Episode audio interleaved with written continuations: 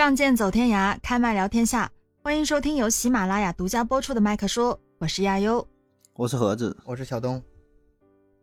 大家好，咱们今天废话少说，继续往下。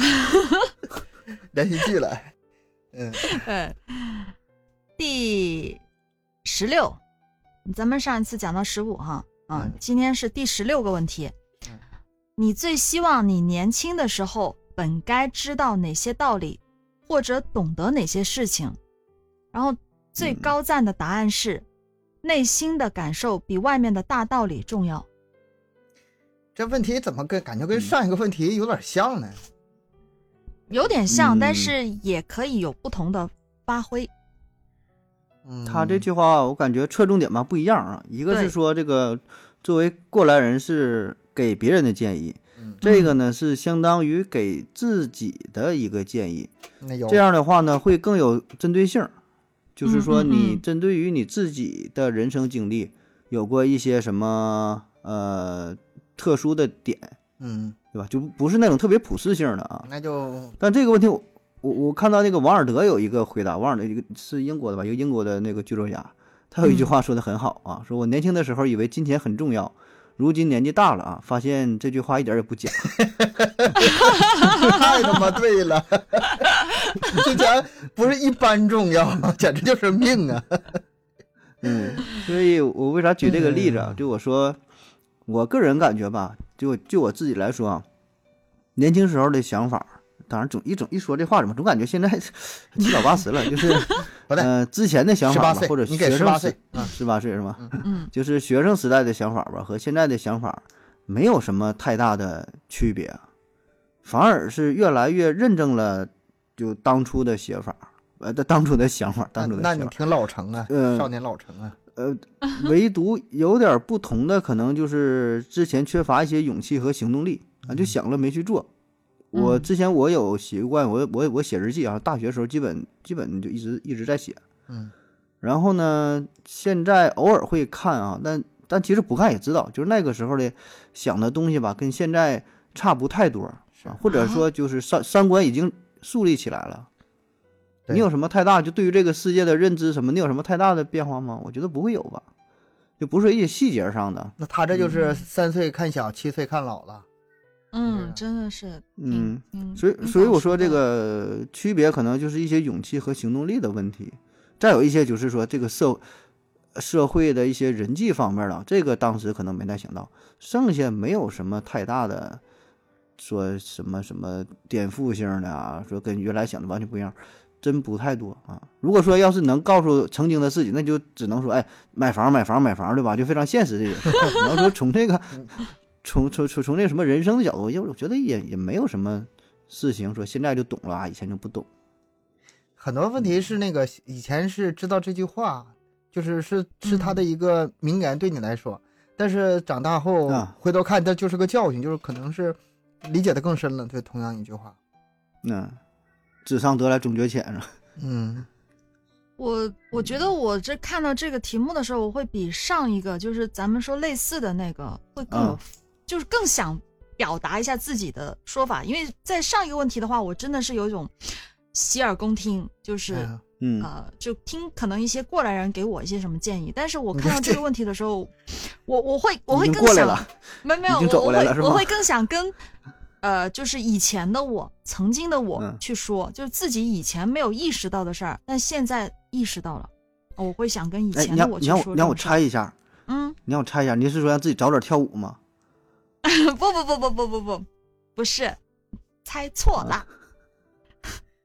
这真以为我三句不离跳舞呢？你是你是哪播客？哪呃哪个男生方面的？我觉得他更可能是那种，就是嗯，哪个男生当初给他抓住就好了。现在回头看，错过了。也不是。我是这么肤浅的人嘛？这情啊爱啊什么的，就是完全不在 不在那回事儿。不 还给我来这套还，给我来这套，太太肤浅了是吗？这么肤浅的吗？我是，就一个在你们眼里啊，就在在盒子眼里，我就只有跳舞；在东哥眼里，我就那么肤浅啊。这不不是情感嘛？情感不是小事儿。那你说啥事儿吧？不是，呃，我觉得我第一个。要跟以前的自己说的就是，每一分钱都是亲生的，就是每一分钱都是亲生的啊啊！没你们没听过这句话吗？没有，真没听过。嗯，这真没有啊！这个代沟啊，这华丽丽的代沟啊，这就是以前 没有没有这个收入，就没有工作能力，就没有收入的时候，就花的是父母的钱。小的时候啊，不到心疼。对对对，就花别人的钱的时候，其实心里是没有什么概念的，就是觉得啊，就就就反正就是就是就是花了呗啊，不随便花，就就会有这样的感觉。然后等到自己呃工作之后啊，开始挣钱之后，发现其实真的是每一分钱都不容易，挣钱真的是难的。真的不容易，所以我觉得后来我不知道在我不知道在哪看过这句话，但是这句话对我印象特别深，真的是每一分钱都是亲生的，自己亲生的。但是这句话对你年轻的时候的你说这句话有什么用呢？你听完，在你年轻时候听到这句话之后，不会有太大的触动，不会有太大的改变。嗯，但是我觉得。在我小的时候就省点钱了，嗯，对，就是要有，还是要得有这个意识。就是虽然说这个当时那个钱不是我自己挣的，但是也是父母，也是家人辛辛苦苦挣的，都是别人亲生的啊，这钱没有天上掉下来的。对啊，就学会去节约，去节省。现在对这句话的感悟更深了，就原来可能根本没想到这方面的问题，是吧？根本没有没意识到说这个钱的很辛苦啊，很辛苦赚钱这些事儿。因为我现在身边很多那种十几岁的，就是十几岁的女孩，就学跳舞嘛，一起就是有一些很年纪很小的，就是觉得他们花钱真的是很很随意，很随意。对对，因为因为可能家庭条件都不错，大手大脚的，很随意。什么跟我说啊，这个两千多买条裙子，我说什么？两千多，我我 对跟我说，他这前两天跟我说他两千五买了一条裙子，然后过两天跟我说一千五卖出去了。我说为什么？他说试了一下不太喜欢就卖掉了。我说这就没了一千块钱，就是现在很多的很多的女生很多的女孩都这样，就是钱是父母挣的，平均消费真高啊！那边广广广广东那边还是家庭好的还是比较多呀。对，就是本身你可能学跳舞就不是一个很便宜的事儿，我真跟你说，学跳舞本身就不是很便宜的。然后挺多就是可能家庭条件比较好的，就让孩子去来学这个东西。有些很小，可能十一岁、十岁啊，那些小女孩特别小，但是我们经常也会跟她聊几句啊，都会发现他们对钱是没有任何概念的，就觉得哎随便花随便花，反正都是爸妈给的。啊，他说我就是他们给我，反正我随便买，想看啥就让他们给钱就行了。我觉得这个，我觉得应该要从小给他们树立这种观念，钱真的不是那么容易挣的。这个我是自己感悟特别深。钱是不容易挣，但是这个东西我觉得也不着急，早晚会感觉到的。他也不像是有的道理吧？你不你不告诉他，或者是晚不告诉他，不让不知道，或者晚知道很多的话，损失很大。这个东西他迟早会会意识到的。但是我是这样想的，我要从小就知道钱那么不好挣，我应该从小就把钱省下来呀。那你又能怎么样呢？那你又能怎么样呢？你没有产生多余的价值。嗯，有啊，这个自己给省了不少钱，可以吧，挺好的，我觉得可以省，自己小金库就出来了呀。然后，然后自己那个什么玛莎拉蒂呢，在楼下呢。没有，这这这是这是我第一个哈，就是有有几个感悟。然后第二个呢，就是。嗯，第二句话就是我想跟我以以前的自己说的，就是或者比我年龄小的嗯小朋友说的，就是没有人能随随便便成功，这也是小小朋友们经常会觉得，为什么就是啊，就那么多成功的人，他们怎么那么容易就成功了？小的时候没有这个概念，就会看到人家挣钱或者人家大富大贵的，或者是人家出人头地的，都是很很容易、很很很简单的事儿。小时候总有这种错觉，就是。自己无所不能，只是我不乐意去做而已。我很聪明，我只是今天不想不想努力而已。我一努力了，什么都能有，都有这种错觉。是的，我觉得真的会有，就是就看这种程度到到哪里而已。但是多少都会有这种心态，就觉得自己挺牛的，挺厉害的。反正我觉得我以后一定能做些什么什么什么。但是，但是其实真的这个社会，他就没有遭受过这个社会的毒打嘛，他不会知道。真的没有人随随便便就成功的，每一个成功的人，他都是真的是很艰难、很艰辛才走到这一步的。所以，我我希望在我年轻或更小的时候，我能够明白这个道理，就会更谨慎的去面对我将来的选择，还有一些未来的路。有时候，因为你你你自己不太在乎的话，你会觉得。呃，就随便嘛，反正可能我不珍惜这个东西，我呃，或者是我实习的时候，我这个东工作怎么样，我就随便跳一个，再换一个都无所谓，反正我有的有的是青春，有的是机会，很多人都会这样想，嗯，但是我觉得并不是的，确实是啊，你那时候确实有很多的时间，很多的机会，但是也得去规划，也得去思考嘛，有些错，有些坑啊，就是你无论怎么有人告诉你，回头该踩还是得踩，因为不踩，嗯，就是不经历那个。教训，你这个东西长不到你自己的骨子里，嗯，这才是青春该有的样子。对，青春我觉得无悔啊，青春无悔。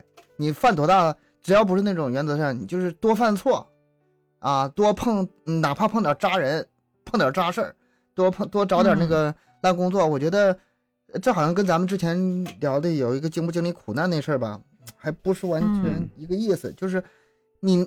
你不，你这个时候你不犯错，你你到三十多、四十多，你再犯这些错呀？你总得那什么经历这些。这怎么说呢？就是自己作为自己走过来了，再回头看的时候，当然不希望自己再去踩这个坑了。嗯，所以是希望自己小的时候能更谨慎一些。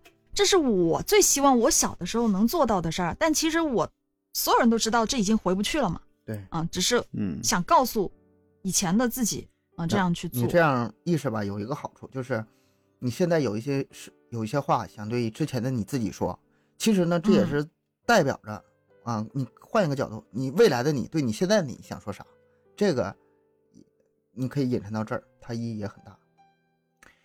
我我对自己之前有一个总结，要是说只说一句话的话，就是方向大于努力，战略大于战术。选择大于勤奋，这三个说的是一个事儿，你不用考虑了，说的是一个事儿。你方向错的时候，你越努力做的越多，你错的越多，你知道吗？还是给自己懒找的理由吗？但是我我我不是这样认为的，东哥，我承认我不是这样认为的，就是我我想给以前我的我说的第三句话就是这一句。只管努力就好，时间会给你答案。哎，你这个是你这个努力吧，分两分两个层面。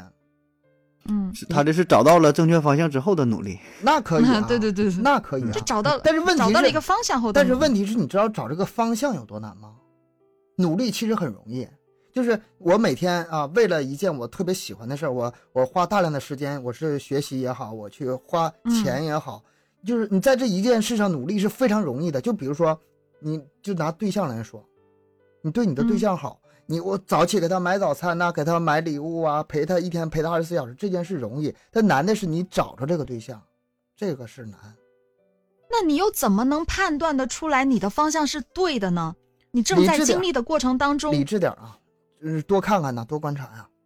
你得找一个真正能适合你的东西，不要轻易就是嗯。很快的就下出结论，这个就是我终生事业，这就是我喜我终生的人，嗯，这样的话很有可能在经历了很长时间的嗯你的努力之后，回头发现我我他妈方向全错了。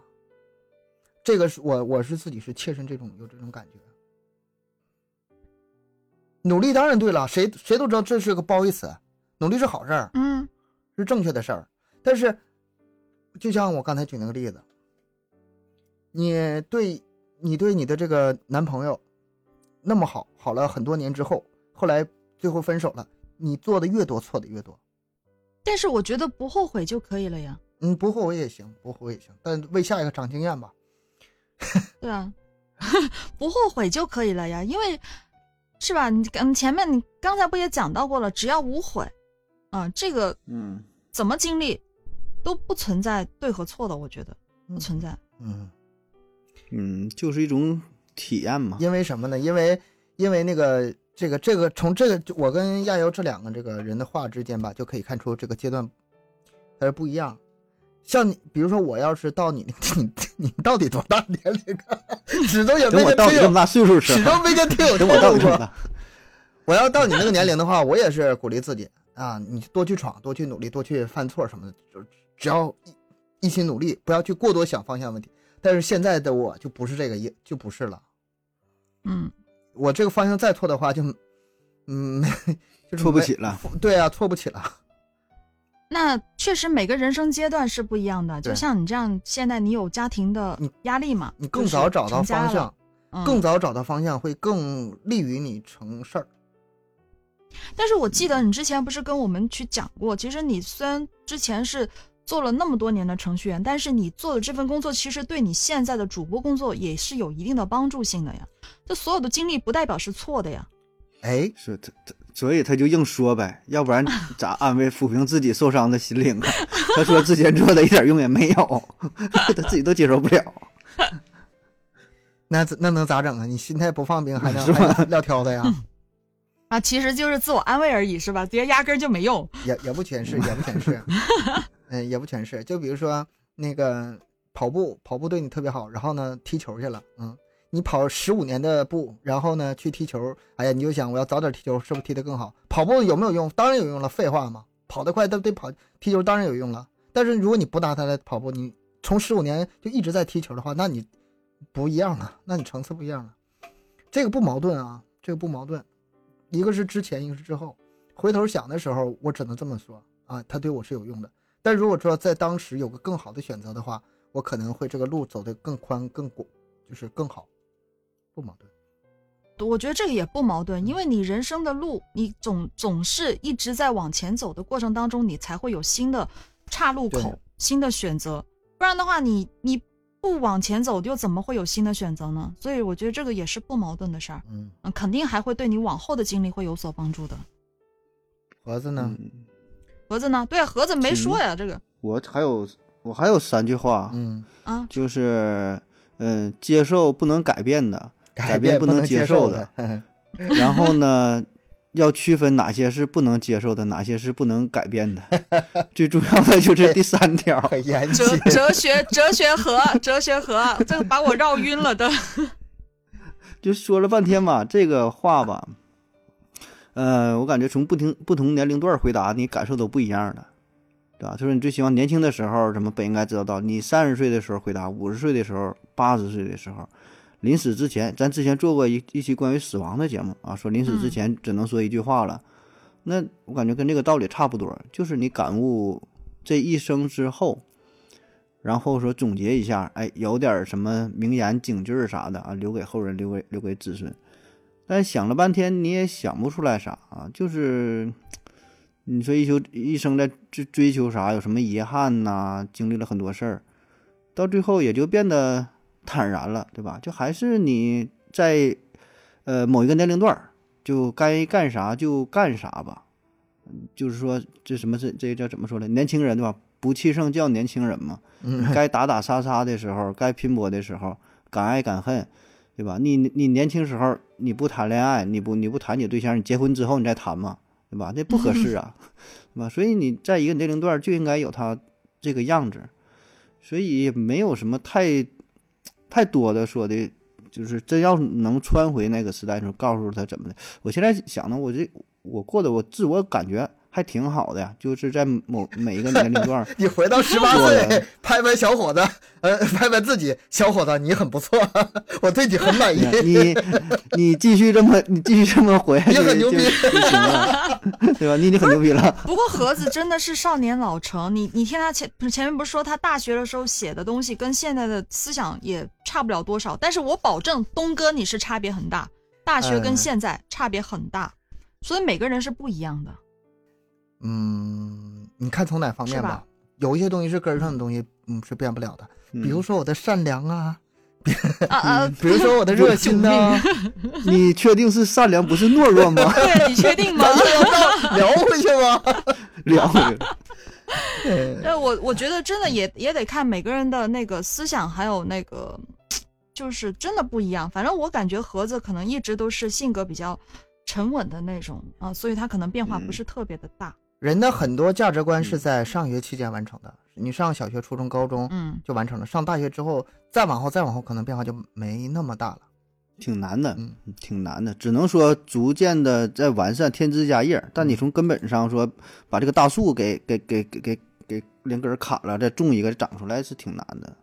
对，因为很多东西你你排斥的话，你根本就不会去再往下研究，再吸取它，对吧？很多观点看，哎，这个玩意儿跟我的三观不符，我就不看了。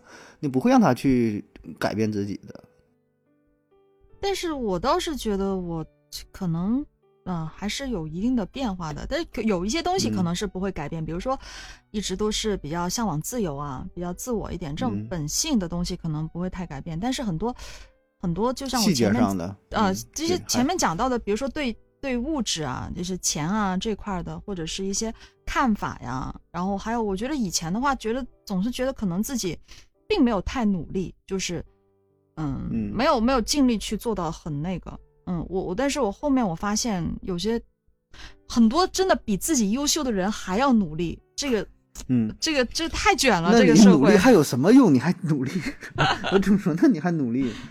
啊，就是因为我觉得，因为我努努力的太晚了，你知道吗？就赶不上人家了。我觉得，就是如果我早一点知道努力就好了。嗯，所以我觉得，而且你很多东西，你真的还有一句话，我是特别想说的。就很多人，你看着人家很轻松，怎怎么一下子就到这种高度了？其实很多人都是背后啊，背后默默的努力。就是很多人有有人真的有人这样告诉过我，就是可能从他感觉吃力到毫不费力这个过程当中，他中间用的就是 用尽全力啊，但是还是偷偷的用尽全力，人家并不知道的那种。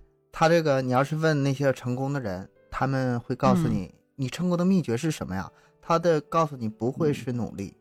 你得问那种最成功的人，他会说运气。他对他说的是运气。嗯，因为一将终成万骨枯，走到那个地步的时候，很多跟他同样优秀的人会死在半道上。嗯，这个这个我认同的。我那时候拼的就拼的不是努力了，那努力很简单，嗯，对吧？你说马云努力啊，扎克伯格努力，马斯克努力，那都都努力，对吧？但到那个层面已经不是讨论努力的事儿了。我想很多人。都比他们还努力，嗯，对吧？这晚上三点睡觉，早晨四点起来的，对吧？一天就是，就是说拼命工作什么，那努力人太多了啊！但那个拼的已经不是这个这个点了，所以说我档次，我对努力，所以说我对努力这个概念就是一直我给它扩得很开，不是说起早贪黑，呃，点灯熬熬夜，不是这个努力。除了你这种战术上的去去辛勤工作，还包括战略上的。嗯，包括战略上的，嗯，但是我想咱很大绝大多数人还没达到靠靠拼那个天赋拼拼对对对，就是努力不够，就是你这个没没到你看这个档次，你首先把努力就是已经拼你看拼尽全力之后，我举个例子，然后再谈别的。我举个例子，就是比如说我看过一个故事，细节我忘了，捞干的说，一个学生他做一件事儿始终没有做成，但是他非常非常的努力，非常非常的去。呃，去去做，然后老师问他，呃，不是单位还是老师，我忘了。说这事儿你做成了吗？我没做成，我很抱歉。你努力了吗？我已经尽我的全力了，百分之百的努力了。嗯。老师问，那你向周围的人求助了吗？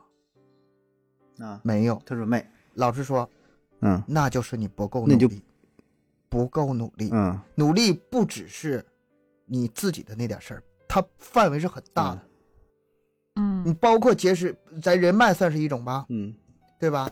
你多结交良师益友算是一种吧，多跟人沟通也要吧，你多参加活动也好，这些都是努力，不是说就像比如说咱这个主播这事儿，你一天二十四小时啪啪啪就苦录音，你那就那就叫努力吗？嗯，也算啊，你可以算他努力，你可以算他努力，非常非常嗯，说的这就是就是在努力的同时，你也得讲究。讲究方法啊，也得讲究方法。这里面涉及到一个词，就太狭隘了。你这种努力，这这涉及到一个词，了。知行合一。这咱们后面会聊到，知行合一。你的知和你的行，咱们很多人所说的努力，所说的努力就在那个行上，在知上没有什么探索，去去研究，去去想想想进化。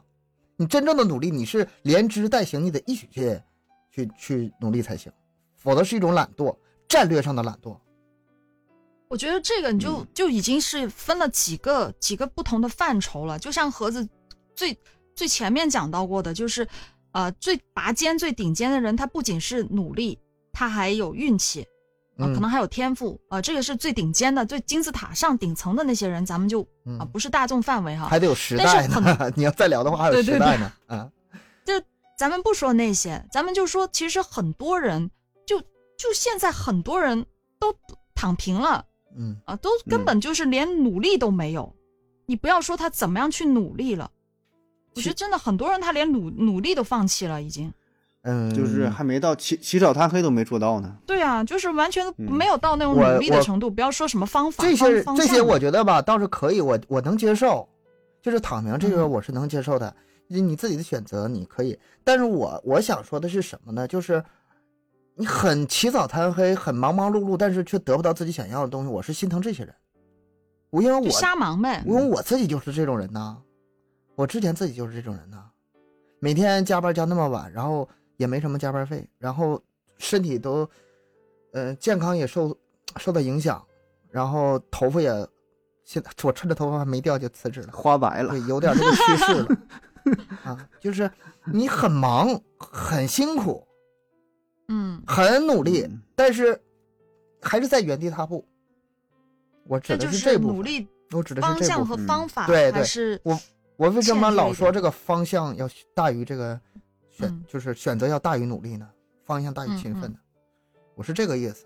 所以说，有的时候你那个跳出来自己想，就是有一种叫那个冥想嘛，你经常跳出来自己那个视角看待自己，高一层维度看看自己，看看是不是有些东西就是在瞎干呢，在瞎忙啊。我觉得这样可能更有意义。赚钱赚钱不费劲儿，赚钱不费劲儿，费劲儿不赚钱。是吧？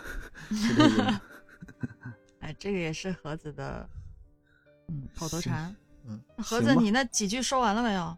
说完了，说完了。那咱可以了。下一个，往下。嗯。第十七个问题，同样是别人比自己强，为什么有的时候呢会产生嫉妒的心理，有的时候会产生崇拜？然后高赞的答案是。远的崇拜，近的嫉妒，够不着的崇拜，够得着的嫉妒，嗯，有利益冲突的嫉妒，没有利益冲突的崇拜。总结挺好，呱唧呱唧，总结挺好。嗯嗯啊，这个这这个确实总结的挺好。嗯，这基本就说咱们心坎里了啊，就是内心的这小想法嘛。我想大伙儿也都是这样，这也不用谁说谁啊。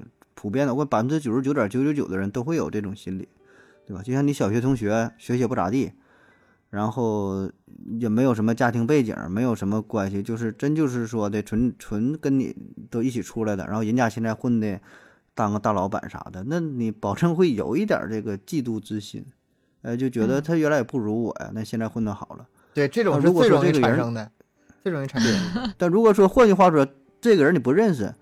或者说现在你就看着一个大老板，甚至说电视一报谁谁谁，那可能他也咱说真就是从平民从草根出来了，那你就是那就确实挺崇拜，觉得挺牛的哈，一点点怎么打拼奋斗，但是一发现是你小学同学，那就不行了，那这个心理就会迅速发生一个转变。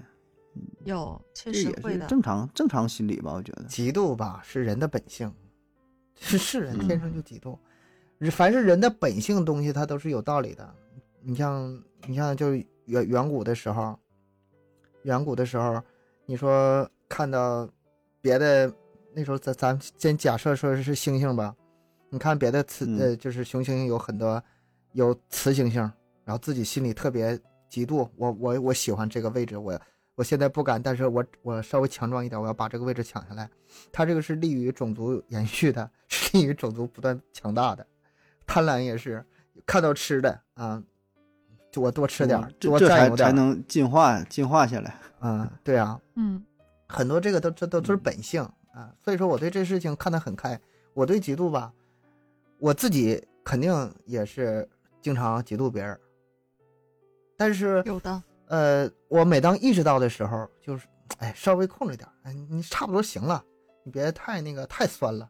差不多行了，但是你要说我从来都不嫉妒别人，我这人是不是有点太不上上进了，是吧？我，哎，我我倒是真的很想问一下，有没有人是完全没有那种嫉妒的感觉的呢？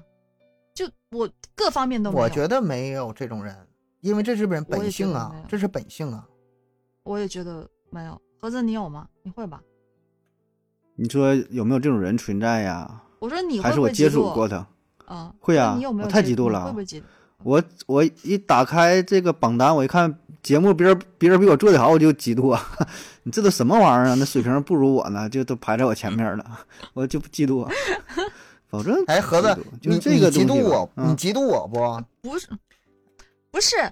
不嫉妒你，你普通话比我好。这这不一样，就是有时候 他是这个意思啊，就是嫉妒和崇拜啊。有时候呃，个人能力上差距，如果是他比你优秀一点点，你就会嫉妒他；嗯优秀很多就会崇拜。你看远不是有一个看远近？嗯，对。哎，这不是有个叫哎鸵鸵鸟理论，你们听过没有啊？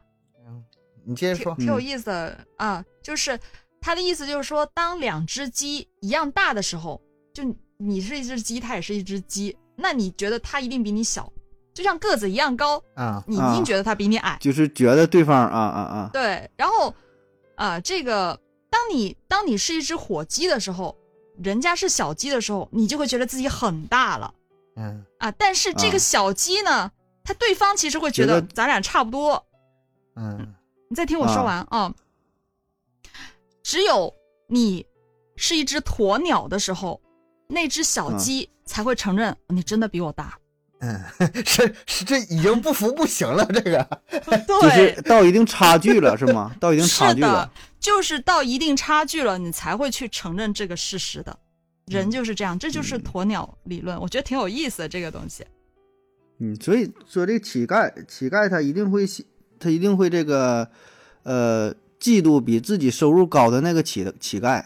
但是他对皇帝他一点感觉没有，也不会什么 嫉妒，也不会怎么的，他跟他你 看差距差差太多了，差太多了。他保证就是考虑跟自己比较相近的，能够比得比得着、挨得上的人，差太多了。跟你说咱这跟人家大咖，就是做节目这一块儿，跟大咖那那个 就是太太那个头部的，根本没法比，也没有啥。但是吧。就你班上班下，你要是跟他不熟，你要是跟他熟了，成天在一个群里聊之后，你就会那种关系近了之后，那种那种嫉妒的那种感觉又出来了。你说你是说上文啊？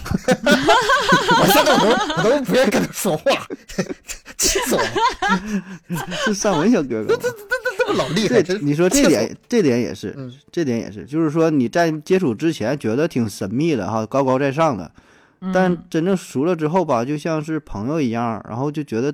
比较近了，然后感觉这人也没吃有什么玩意儿呢，就比我太强的地儿是吗？那人家咋就那么牛呢啊？那可能还是不了解吧。当你真正再了解，可能又又崇拜了，觉得还是人家有这个发光。哎，我我有一个心理，就是也也是有个心理变化，跟你们说一下啊。就是我我之前就是我有一个跳舞的朋友，咱们咱们学舞蹈的时间差不多，但是他跳的，就是就是比我好，好真的比我好，就无论。哪个就是咱们，我就一直觉得我要赶上他，超过他。对我们不敢说超过吧，对至少我得赶上他。就是人家跟我差不多时间，呃，跳舞的时间也差不多，人家就是比我好，特别的动作很清晰，各方面卡点都很好，我就很羡慕。然后我就觉得我必须要赶上他啊！但是我有一天，那个时候我我不能否认我对他还是有点那个嫉妒的心里面，就是我就无论如何我都要追上他那种感觉。但是。后面我突然有一天发现，就是我到舞蹈室的时候，人家比我早来，人家在练，然后呢，我每一天到舞蹈室，他都比我早来，嗯，就人家说我已经练了很久了，嗯，然后我我我那个时候我就是有一种心理上的变化了，我就发现人家真的是很努力，就是那种，你你你你你去嫉妒别人，你你就是你花的时间，你花的精力，你没有别人多，你没有别人努力，那我就慢慢可能。这种心态就会变成一种，嗯，比较崇拜的那种，就是不是太有那种嫉妒的心理了，就会有这种心理的变化。人家真的是花的时间功夫比我更多一些。这个换一个角度来说哈，我我反正是经常这么思考问题，就包括比我强的人，比我努力的人，我都经常这么思考问题。就是如果他这么优秀，然后还比我努力，然后还能被我轻易的赶上。那我这个努力就没有意义。嗯，你听明白了吧？嗯，他的他的那个成绩是理所当然的。我如果再努力一些，再努力一些，我也可以达到，这样我是有希望的。嗯，如果他比我还努力，比我优秀，比我还努力，没比我强多少，那我还努力干嘛？所以说我凡是看到这种就是比我强的人，我是看到希望的。他要么年头比我做的时间长，要么人家下的功夫深，要么花的时间多。嗯，哦，我向他学习，我按他的方向去努力，这个给我是一个参考，也是一个榜样学习作用。这样，他也是一个，也算是一个正向吧。你要换个角度的话，这里面，嗯，我觉得他的利处也是很大的，不光只有弊处。嗯，能有一个指导意义是吧？当然了，一个榜样的力量。当然了，那他这个答案，我觉得有一点是他没提到的啊，就我们。嫉妒、嫉妒吧，嫉妒的 是终于反过来了。等会儿啊，我我们一直说嫉妒，合着一直说嫉妒，你终于给搬过来了。大伙儿保证以为是你俩说说错了，没有，谁不念嫉妒啊？就你俩念。其实其实我我也习我也习惯念嫉妒，但是其实我也习惯念嫉妒，但是作为主播来说，这是嫉妒。对，但他就是嫉妒。我们是查查查字典，就是纠正很多音的。对对对。但是那个我发现亚亚优也有受盒子影响的地方。你就是刚才你说一个词儿“咱们”，咱们是什么意思？你告诉我。咱们咱们在我们这儿说的话吧，就是说包括你的意思。我说咱们的时候，肯定是包括你。啊。但是盒子那边呢，他说的咱们呢，是相当于我们这儿的我们，就是咱们什么什么事儿，就是说。我们什么什么不包括正在跟聊天对象的不包不包括对方，对，不包括对方。你你刚才说咱们就合的那头的口音了，方言了，你知道吗？是吗？但是不是咱们咱们最近就是我们最近这边也很流很流行这种说法呀？是吗？咱就是说什么什么？哎呀，咱们就是是口头禅。我现在一说咱们，肯定是指的咱仨，不包括其他人啊。咱们现在。说到哪了？说到哪儿了？咱们就这么互相影响吗？我看看最后那个能成什么样？嗯 啊，说到那个嫉妒成啥样了？嫉妒啊！啊，我觉得有一点他这里没提到，他这几个说的都都挺好，挺到位的。但有一点就是，呃，我们嫉妒别人呢，是看到的他的成就，嫉妒的是他的成绩，崇拜的是啥呢？是他的经历，是他的付出，是他的努力啊。你想一想，是不是这个点？哎，不可能说嫉妒他的起早贪黑，嫉嫉妒他的早来办公半半个小时，就是你你最后嫉妒的看到的吧，都是那种高光时刻，是他的这些成就闪光的地方。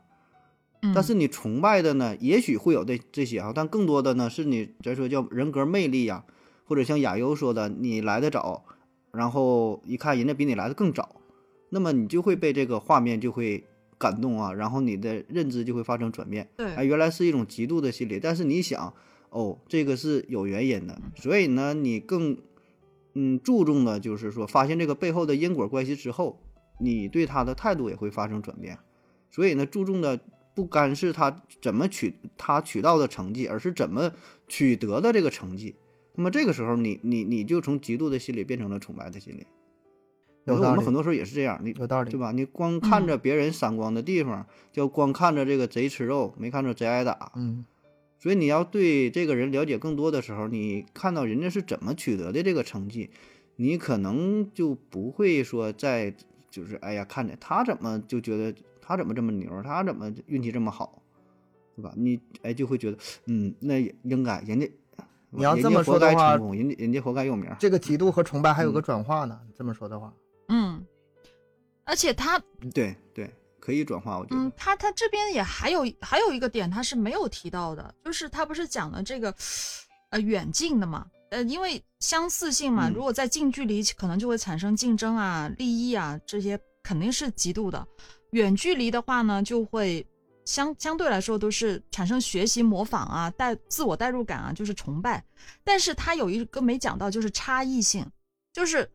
如果是有差异性的话，无论远近，因为没有利益冲突，所以没有个人得失的情况下，就不存在嫉妒，都是崇拜。就你完全跟我不是在同一个圈子的，没有任何的利益相关的事儿，啊，咱们就算很近的距离，可能也是崇拜。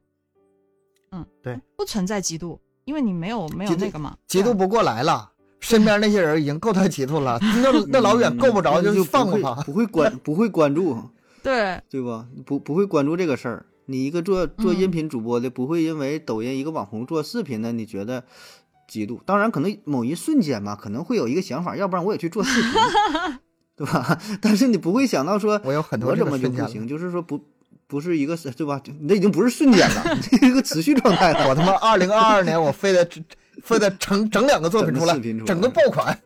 好，娘的，他们都可以打造一，嗯，我期待啊，打造一个千千万千万级的。这个作品没事，你你你还是挺有网红的潜质的，有的。他们，我我不，你别说网红这个词儿，我一听就好像要凉似的。你说你说那些视频，你就动不动的，呃，就是长得老丑，随便晃荡两下，或者一个小姑娘，哎，是长得挺好看，然后扭不扭两下屁股，咔咔，哎呀，你几百万。流量几百万播放。你说咱们这苦哈哈的，是一期一期节目录，大半夜的在这录音。所所以我说，所所以我说这个，你还是没看到背后一些。对呀，有些东西你只是展现出来最后的成果。嗯嗯，且不说他付出的努力吧，还是因为他一定会有原因的啊。都说这网红啊，有原因的，有原因的啊，这个不可去复制啊。对，确实是不可不可复制。对，但是可以分析分析背后原因，他不会轻易告诉你，告诉你你也学不来。但是。这种东西不不是说盲目的就去就是羡慕啊，就咱咱别说嫉妒啊，就是羡慕啊，然后想去模仿。我觉得还是沉下心来吧，还是对吧？还有还有一个点，嗯，不知道你们有没有发现啊？异性之间呢，大多数都是崇拜；同性之间呢，更多都是嫉妒。那你看，就是这个猩猩嘛，这两个雄猩猩抢雌猩猩的。那个本性就出来了吗？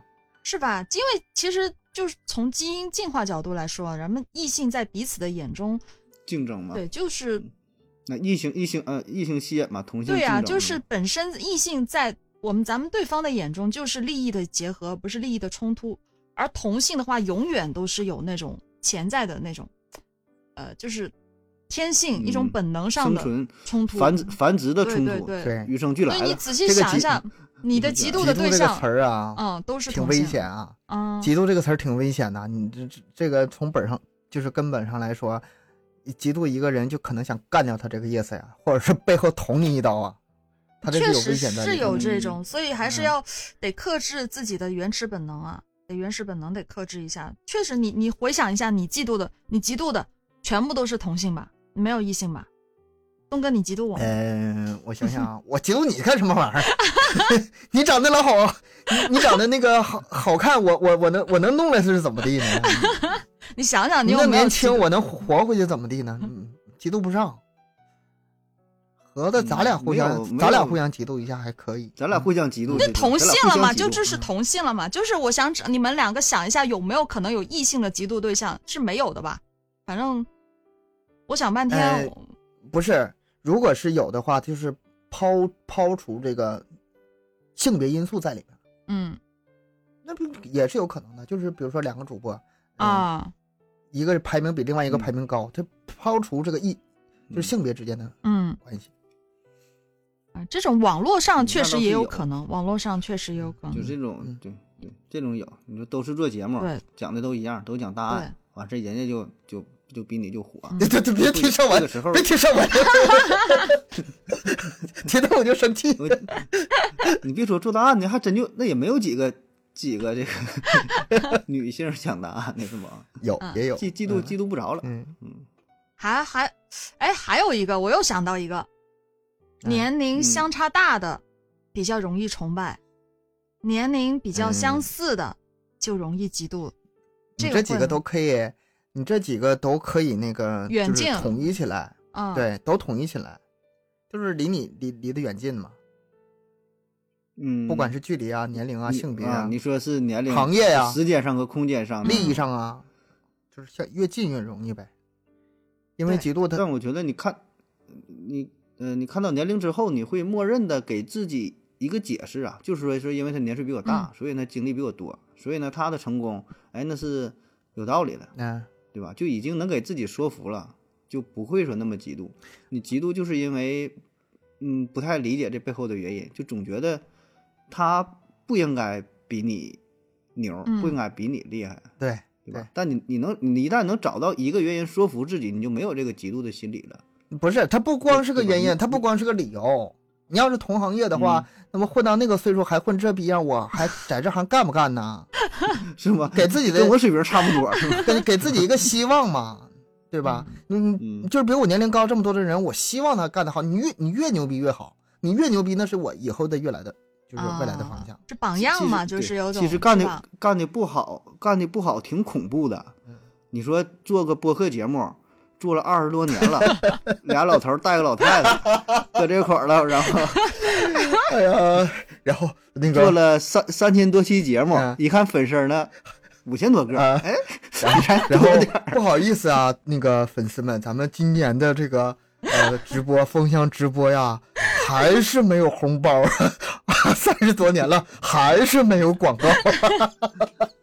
哎呀妈，真惨！我一想想，眼泪都流出来了。天！然后还搁这块坚持。我想想，就是听友，听友他都老了，都带着孙子来听了，好吗？还我小时候就就听这节目长大。那那东哥，我都听到老了，你怎么？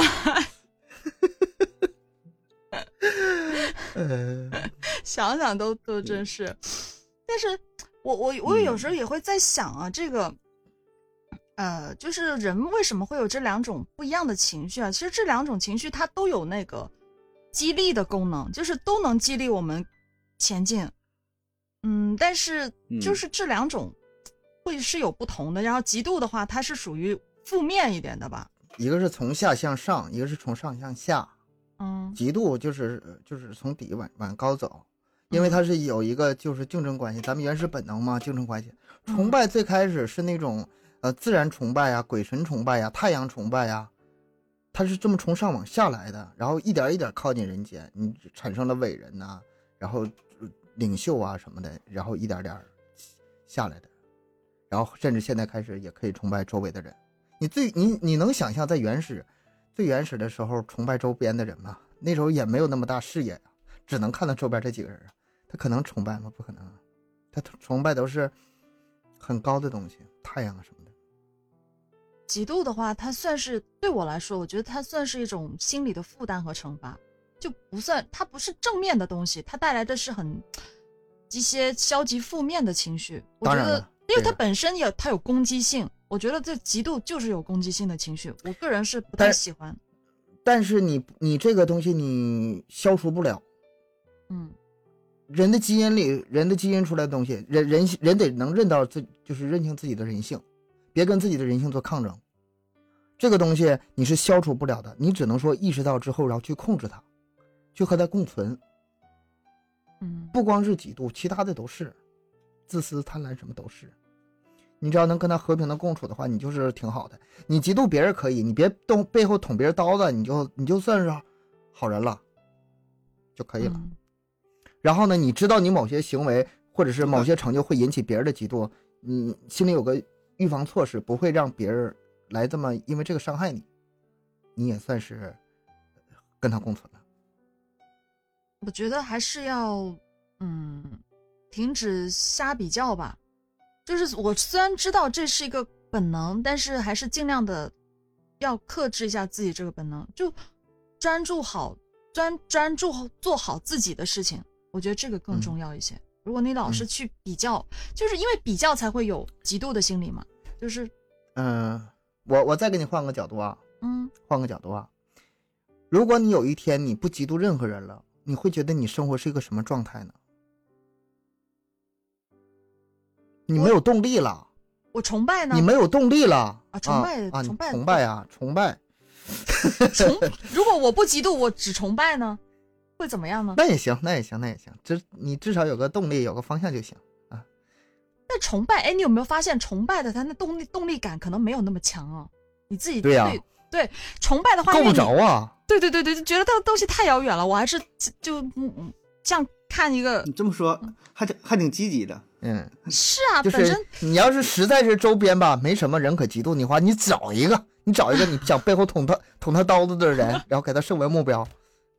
然后想办法突破一下，改变一下自己。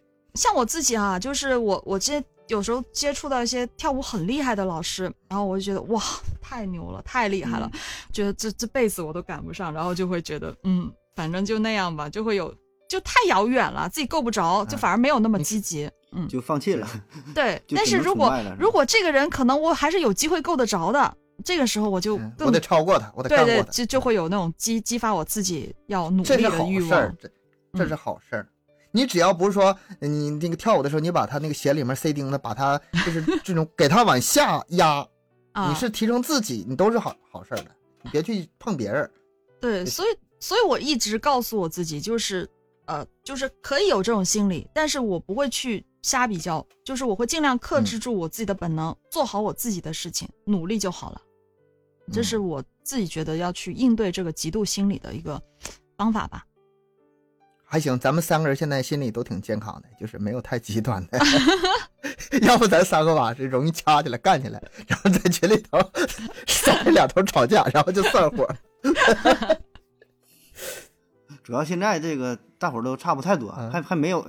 还没有说谁到谁让谁崇拜的地步，是吧？啊，我争取，我争取努力啊，让让你俩崇拜我。那那你你你得你得跑老高了，崇拜你，你很很容易一不留神被人你们俩我够不着，这个这个够不着无所谓。再说你们俩是异性也无所谓，就是年龄也差距有也有点大也无所谓。怪不得怪不得说了，怪不得刚才说这个事儿啊，又是异性又是年龄啊，搁这块等着咱俩。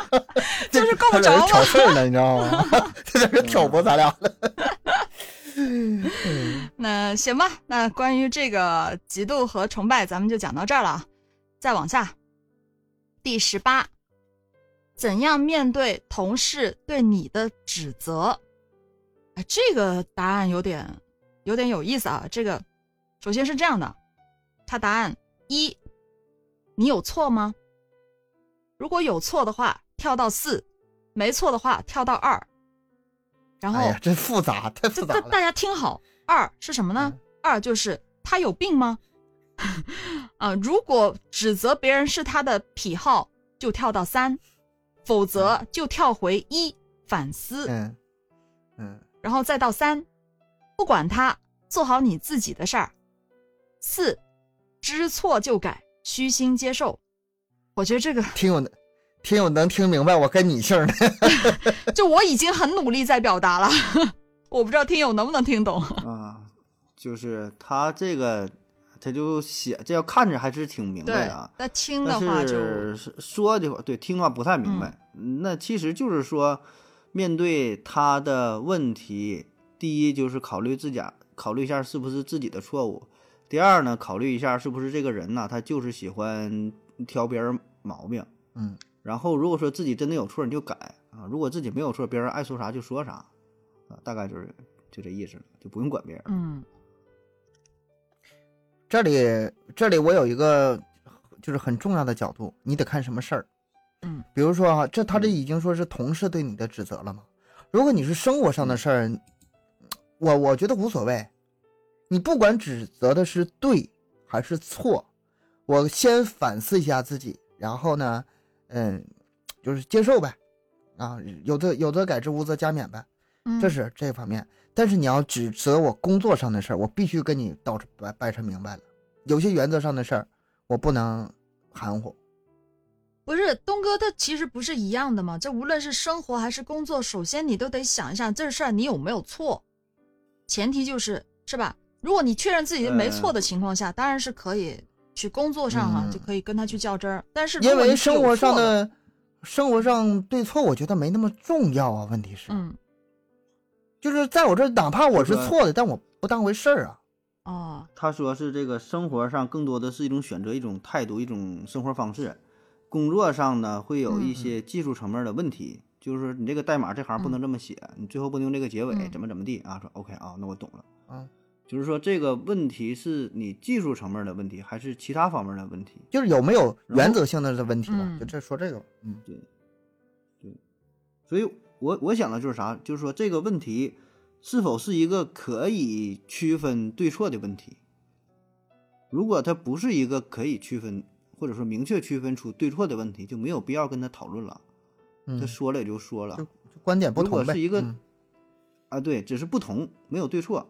如果这是一个可以区分对错的问题，那就是下一步讨论这个问题，是确实我做的错了，还是说，呃，你误会我了，还是说怎么的？就是继续往下讨论，这是一个一个一个一个大的大大的方向啊。第二条，我得想看看这个给你给你这个提出建议这个人是谁啊？是你的上级，还是你下级，还是你同级？你这又又演多又引了一个维度啊！你啥也不用说了，你接受就完事儿了。还还还什么什么虚心，什么不虚心的？你上级说上就这就 OK 啥啥都啥都对。对呀，你分什么？然后下级给你提的，你他妈说对错，他 妈用得着你说？谁了？就按我说的就完事儿了。对，这个不只是说问题本身了，这个开玩笑也好，咋的？你这个东西这不说嘛？人家说嘛，是面对同事的同事的指责，所以。所以还是在单位啊，这咱之前聊过那个职场。对，我觉得这已经是职场人际的关系对问题上了，已经是。对对对对对，这个这个问题就其实就变得复杂了，不只是问题对错本身，它涉及的点就多了哈。咱咱这说好像又有点这个，那那什么，就是老油条说怎么的给教坏了啊？啊，但是你面对问面对问题就是这样，他已经很多时候他不是。单纯的技术层面的事儿啊，有有有一些是，那那你说现在医学上讨论这个问题，那确实，那该咋做就得咋做，对吧？什么检查呀？你说这个什么手术，那你这个没有什么，没有什么说 来呀，来来个病人，哎呀，来个病人，然后跟大夫那个呃大夫呃明明是比如说那个喉咙的事儿，然后你说呃大夫我我这可能是胃的事儿，然后大夫说啊你说的对 啊你来的按你说的来。有些事情没没有没有讨论的那个余地的，必须是坚持。就是你你你说这个是那什么之间，说医患之间，咱就说这同事嘛。同事，你说你有一个什么什么想法这么的，然后你同事马上及时制止你说的，哎，这不对，这怎么？那人家说了，确确实有道理。这个这东西为啥说咱说叫什么术前讨论嘛？这就是在医学上说对吧？术前讨论，拿一个病例，大伙儿分析怎么怎么，有些疑难复杂的。对吧？它不是说很简单，病情一一一一一目了然的，那确实需要讨论呐。那这个时候，那人家提的意见，那就对呀，就想想的挺全面的，那你就应该就就就听人听人。你这个医学吧，还算是比较透明的，比较好的，因为这个最终是为了给给病人治病嘛。这个行业也是相对特殊一些，特殊一些，相对特殊一些。有有很多有很多行业是涉及利益的，就是说，如果是按这种方式做，可能对另外一个小组有益。然后是按另外一种方式方式做最，哎，就对，就复杂去了。这个就就就麻烦了。刚才我就说这个事儿嘛，我说这个，太复杂了。为为，呃，为啥我先提咱医学这种事儿呢？这个是相对简单、透明的、明了了。像东哥，你说这技术层面的也还好。嗯。我这代码该咋写咋写，哪个东西该怎么做怎么做。那你这个一拿出来，到哪我能讲出理来？那我确实就有理。对啊。那你对就是对，错就是错，对吧？达到天边的咱也有理，也不怕说。但有一些呢，销售利益没有。对对，就我说嘛，这就属于不能不呃，是不是可以区分对错的问题？它不是可以区分对错的问题，然后又是职场上的问题，然后呢又得你去面对要又去解决的问题，然后很多人会给你提出不同的意见，然后每个意见呢可能也都有道理。那么这个时候你你是否去能够接受？所以我说，你看这人是谁跟你说的？你是领导还是同事？然后呢你也得权衡一下利益的双方，甚至是多方。所以说这个时候吧，出发点是什么？所以说，你看啊，这个说你有错吗？他有病吗？就这个时候他就不成立。在这种情况下，就是我刚才说这种情况下是没有对错的，是立场的。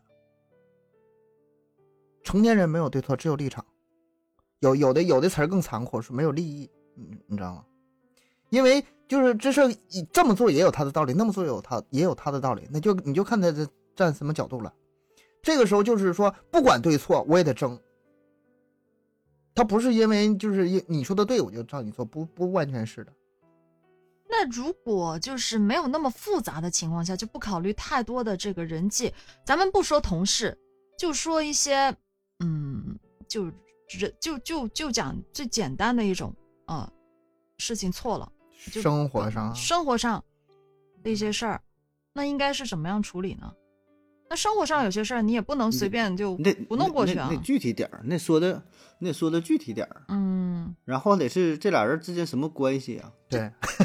天啊，就非得较那么真儿吗？就是 不是？这不是较真儿，这就是不同的人、不同的环境、不同的事儿、不同的场景，这才是对对对，不同场景处理的方式，我觉得不太一样啊。这个样子，嗯，就没有一个大概的统一的这个思路嘛？我觉得这是要针对性那么强吗？笼统点的回答呀，对于别人的指责，反思，第一先反思，行，虚心，嗯，虚心接受，虚心接受，坚决不改嘛。不是，我觉得调性还是体现出来了。首先，你就是我，哎，先说我吧，我自己哈，先，因为我就没有没有你们考虑的那么多的复杂的那些什么人际关系啊、职场关系这些。我觉得，如果是，嗯，啊，首先就别人指责我的时候，我第一时间肯定被人任何人指责都是不那么愉快的。但是，我觉得第一第一反应，我觉得肯定是要先冷静啊，这里先保持冷静，可以，去思考一下啊，他说的是啥。就是因为有时候你知道，有时候那个人一听到一些可能会让你生气的东西，你就不冷静了。很多人都做不到的，一就炸了，那个马上就就就火就来了，就直接就就就就上就怼怼起来了。但是我我觉得这个时候我会让自己先冷静，我先分析一下，听一听他说的是什么。这就你这就超越百分之九十六的用户了，嗯，挺好。下一步，然后下一步的话就会让就是。他有时候有些人得看他是怎么说吧，有些人他可能指责你的时候说话是有些含糊其辞的，或者是没有说的特别清晰的。那可能我一时间我不理解他到底在表达什么，那我可能我会让他说清楚一点，哎，把这件事儿给说清楚了。啊，这个就超越百分之九十八点五了已经。啊，这因为我本身可能我是个比较理性的人啊，我会我会一步步的，哎，你把这事儿说清楚。咱们女生这样就不，女生这样就不容易了。嗯，就是通常来说啊，男人更感理性一点。嗯，你说这些都都通，但是到女生一般到不了你这步，都是比较感性嘛。男男男人都理性一点，女人都性感一点，是吗？我我，但是你认识我那么长时间，你也知道我性格，我从来不跟别人吵架，我是不会就。嗯，没那么容易上火的那种人，就特别冷静的那种。对，就轻易不轻易不动嘴啊，要要动就直接动手了。嗯，能动手尽量不吵是吧？对，就是啊，对，让他呃这个说清楚，把事儿说清楚了以后，那我就开始去嗯看看这个事情责任是否真的在我啊。如果嗯呃是我的，真的是我不对的话，那我。我觉得我会认错，就是他把事事情说说清楚啊，真的是我不对，我会先道个歉。这里吧，嗯，这里要说的话，真的是很复杂。我前一阵子就是我我聊没聊过这事儿，嗯，就是也是我去，就是去医院嘛，去医院，然后我想往里进，然后因为孩子在里面住院，我要把孩子接出来，当时挺焦急的那种，做父母的焦急心理哈。然后那个拦着的保安呢。他说：“你不允许进，你必须得提供什么什么证明。”我说：“我孩子，孩子和孩子妈就在这个医院里头呢，我还需要什么证明啊？我怎么去取证明啊？我着急，我我我要接他们出院。然后那保安的态度特别不好，我当时火腾的就起来了，我就 就有点就经常像那个在那个抖音视频里就看那种不服什么防疫政策呃大闹的什么是要冲进去了，嗯，啊。”然后有一个保安说一句话：“冷静。”嗯，他一下这句话把我给点醒了。嗯嗯，我不冷静，我觉得我不是这种人呢，我是讲理的人呢，我怎么能能大闹保安？他妈回头再给我上个热搜啥的呢？啊，我冷静。然后那个保安说：“没想到二零零二年的第一条视频是以这种方式出现的，就这样就火了，点击量确实不少。”啊。然后他就说：“你有没有办法？你哪怕把那个住院单那个发个照片发过来，你能证明拍个照片啥传过来呀？因为我们这也有职责，就这个就明显比刚才那个职位高，他有素质一些嘛。我一听有道理啊，是啊，然后我就打电话让他发拍个照片照片，然后我就我就进去了。其实这个事儿很简单，这事儿很简单，但是我后来我就反思自己，为什么当时我就那火就压不住，腾就上下来了呢？”你是我是错的，当时我是错的，对方完全是对的，但是你因为那个态度你没受得了，嗯嗯这里头你看，咱们说这个指不指责这事儿，它不光是一个对错的问题，还有个态度的问题。对，有的。你那个时候就已经想跟他干了，你恨不得抄起板砖跟他干了。什么什么对错呀？后来我反思自己，反思自己，就像你刚才说那句话，特别认同：冷静，先冷静，先冷静。但是我会这样，然后再再判断。呃，我我其实我刚刚还没讲完，就是嗯，如果这个事儿他讲清楚之后，真的是我的错，我会道歉；但如果不是我的错，我也不会让步的，我让他给我道歉。就是就刚才就刚才那种情况，就刚才我说那种情况，还是你的错，你就不应该往里闯。那我的错的话，我肯定会想办法去解决这个事儿啊。哎，我就我就指着你的鼻子骂你，你能压得住火吗？压得住。我看看下一次你遇到这种情况，你能压？我直接就拿手机录，我告诉你，你指着鼻子骂我，马上就拿手机出来，我就录下来，我马上发网上去，看看谁有理。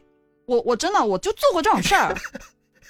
我知道了，我二零二二年第一条爆火的视频 是夏油在旁边拿手机这拍的，就是我我我是真的不怕这种。亚油帮你拍的，你加个美颜。就我我是从来不害怕这种事儿的，你冲着我来没事儿，我总总有办法治你。因为人吧会有一些情绪失控的时候，就是人一旦着着急吧，他就容容易情绪失控。嗯。我当时那个心情，你知道，而且东北的天特别冷，外面天特别，在外面你多待一就是一分钟，那浑身就是 非常冷，然后又着急见孩子什么的，乱七八糟交织在一起，哎，就把那个情绪就就就没控制住嘛。现在现在好多了，现在只要一遇到这种情况，我先冷静，冷静，冷静，冷静，冷静，然后再说。因为不冷静的话，往往吃亏的还是自己。后面的没有那些了，怎么这么分析什么谁的对错，然后是否反思，没有那些了，对吧？直接就着了，那就，嗯嗯，这都是你最后闲下来之后才能说。对，就在当下那个环境，可能有些人是控制不了自己脾气的。嗯，对，还得看性格。因为就是你想象一下最恶劣的那种态度，嗯，就算是你面临这种态度，就算是你不是那么的。就是无理，你也占有一定理，然后对面又那么恶劣态度，在这种情况下，你也要保持冷静，对，否则这个是，哎，其实这对很多时候你也讲不出，就这种理，确实，你说你说谁有理嘛？那人家工作你没有就是没有，你谁来报？我也我也不知道你是谁，你就要证据，嗯，对吧？那人说我说说话声大咋了？我说话就这大声，怎么的？我就你说吵吵，我就这大声了，对吧？我就嗓门大，你也说不这个东西你也。你唠到最后，你也你也说不清楚是啥，所以这个问题我就想，我就反过来想啊，就是说，问题是说怎么面对同事对你的指责？你反过来说，如果你发现同事有一些错误，有一些不合时宜的地方，你如何去给他做出指责？不说指责吧，如何指正？如何提提出这个问题？如何指出他的问题？为什么要提？是吧？这个我觉得是更应。更应该是反思的地儿。不啊，那呃，就必须要提的是吧？必必须是要提的一一种，就是，嗯，有一些是必须提的啊，必须要提的工作上，就比如这么说吧，就比如比如说你的同事，比如说跳舞啊，他一个动作就做的不好，我我从来动作不到位，然后你就发现这个问题。嗯，我我不会 就是不管是吗？别人的事儿，我自己又没跳的有多好，我还指导别人呢。就跟自己无关，我不会的，我不。对对，你说你说这可能没有，不是一个不是一个 team 啊，不不是一个团队当中。如果在一个团队，就是说，比如在公司我也看人，我看人一起一起做一件。不是盒子，这个得看人。有些人他我知道这个人他可能不喜欢别人去说，我就不会说。有一些人可能，哎，工作啊，工作上是必须说的。比如说哈。那个我们两个小组做代码，他做完之后我是要接过来的，接过来之后我还要合并，比如说，呃哦那单元测试，然后集成测试，嗯，跑了一下不行，他就总有毛病。那他不 不有的时候不止不用这么严重，就有一些东西你不规范，我这接着会有点麻烦，会堆出一些工作量什么的。就这种接触非常多，那那如果是这样的话，那肯定是没有办法的情况下，还是得说。但是我说可以不说的情况下，我一般都不会说。我对我不会多这个嘴，我从来不不喜欢惹这种事儿，能能少给自己添麻烦就就那个。你要是实在是不敢或者是不愿意给自己添麻烦的话，你可以捅咕旁边人，哎，你你你去看，你你看看这块，你看看这块。然后你让他去说去，你也不用得罪人。我也不做这种事儿，我也从来不做这种事儿，就就做管好自己就行了。只要跟我没有任何关系，没有利益冲突，我就管好自己。你的你的场景总是太简单了，你的场景总是太简单了。就是不是，其实是可以做到的。反正我一直都是这样的，就是我尽量保持跟别人没有任何利益关系，尽量的保持，嗯。对，尽量尽量没有尽量没有交集，那我就能做好我自己。我是这样心态，所所以是，所以所以他从之前的那个银行那那个那个地儿他就出来了嘛。你要是真要是在对那种环境当中，但是啊，就这事儿挺现实的。嗯，是。但是作为一个年年年长的人，跟一个年轻人的一个建议啊，我建议一下 有一句啊。刚才就是我举那个例子，就是努力那个事儿，一个人就是努了很半天的力，但是没有做好做到自己的事儿，反思一下那个老师对他说的话：你真的足够努力吗？